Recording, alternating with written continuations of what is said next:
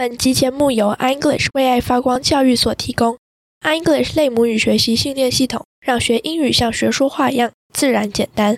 Learning English as native speakers。同样，身为爸妈的你我，在教养孩子路上也需要养分成长。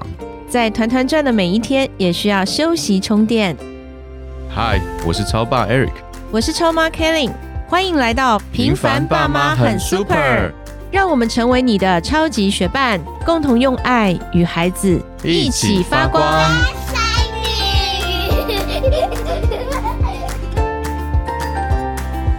嗨，我是超妈 Kelly，欢迎来到平凡爸妈很 super。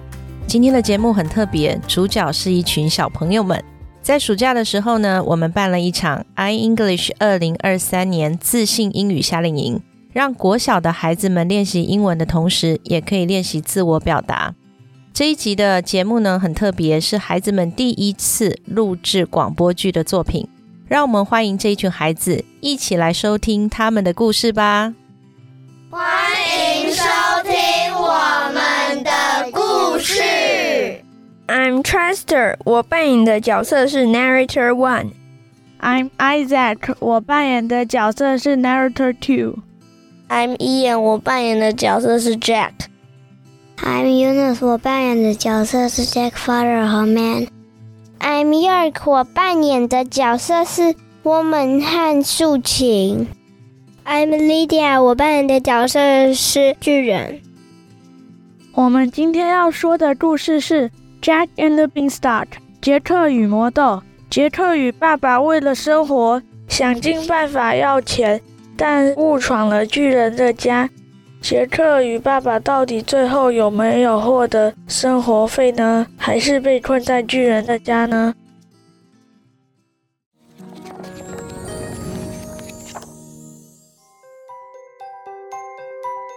Once upon a time, there was a boy called Jack. He lived with his father in a small house. They were very poor and hungry. All they had was a cow. We'll have to sell a cow so we can buy some food. Take her to market and make sure you get a good price.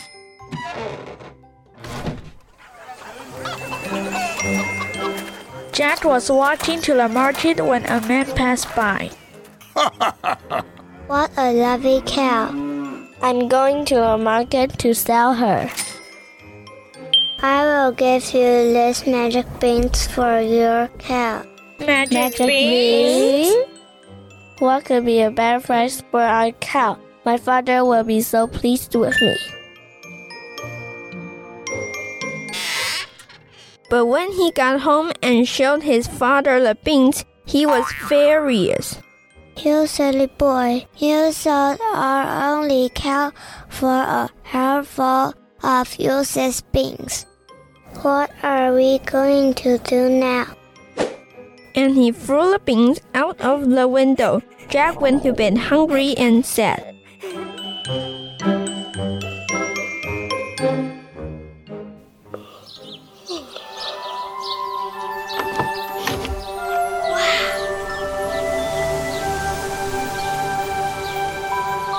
When he woke up in the morning, there was an enormous beanstalk outside his window. It was so tall that Jack could not see the top. Jack climbed out his window and up the beanstalk. He climbed up and up and up. When he got to the top of the beanstalk, Jack was high above the clouds. In front of him was a huge house. Jack crept inside the house. He followed the smell of food and soon found himself in the kitchen. This is the tallest woman I've ever seen. She's roasting chicken and stirring large saucepans of lamb stew. Jack hid behind an enormous saucepan. All of a sudden, the ground started to shake.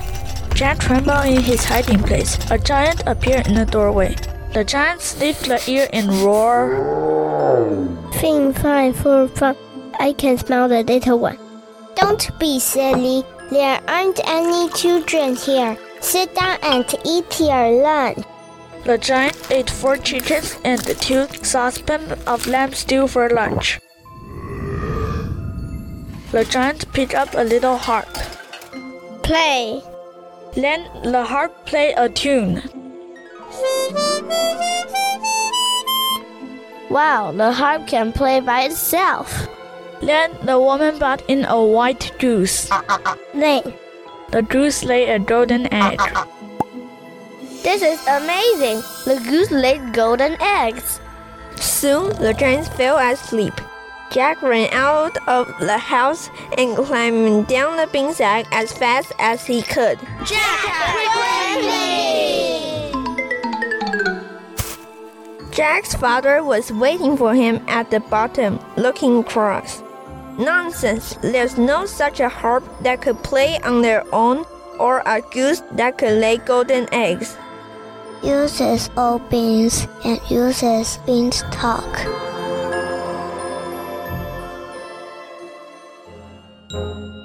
The next day, Jack climbed back up the beanstalk and hid in the giant's kitchen. The ground started to shake, and the giant appeared in the doorway. The giant sniffed the air and roared. Three, five, four, five.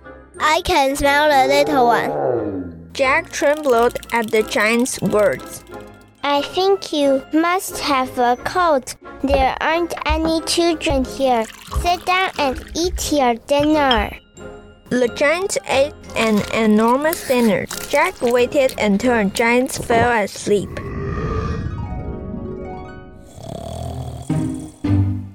When the air started to rumble with giant snores, Jack picked up the goose and the harp and ran out of the house as fast as his legs would carry him.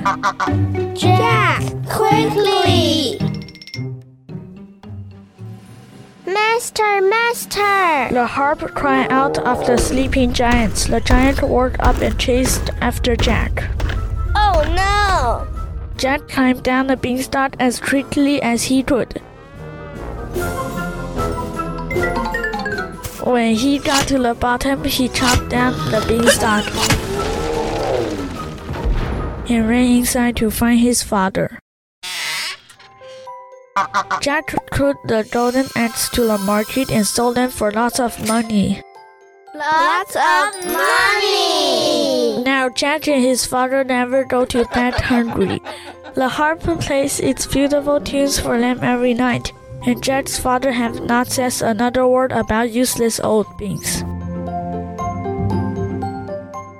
谢谢大家的收听。我们是 i English 暑假夏令营活动的同学。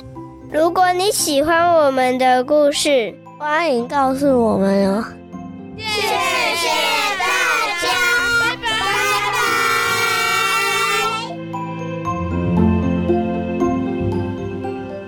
谢谢大家的收听。下周同一时间，一样有小朋友们的广播剧特别节目哦，大家记得准时收听，也分享给你的孩子，还有你身边的孩子们哦。谢谢大家，拜拜。